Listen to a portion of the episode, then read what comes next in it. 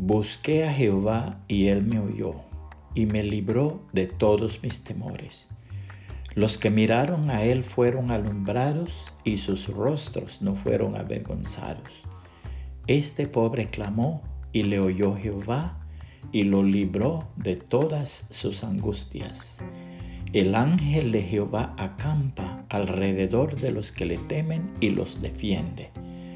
Gustad y ved que es bueno Jehová Dichoso el hombre que confía en él. Salmos 34, 4 al 8.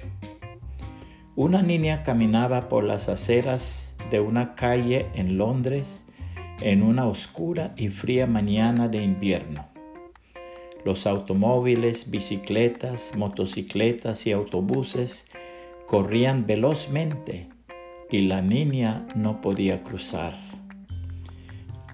A los que pasaban junto a ella los veía con ojos suplicantes, como implorando que la ayudaran. Al poco rato notó que se acercaba un caballero muy alto, serio, pero de aspecto bondadoso. De inmediato la niña sintió que podía confiar en él y le dijo, Señor, ¿podría ayudarme a cruzar la calle? El caballero tomó la mano de la niña y la acompañó a través de la gran avenida. Este caballero era Lord Shaftesbury, uno de los personajes más honrados por la realeza y el pueblo británico. Más tarde, él relataba este incidente y agregaba, la fe de esa niña en mí ha sido uno de los más grandes elogios que yo haya recibido en mi vida.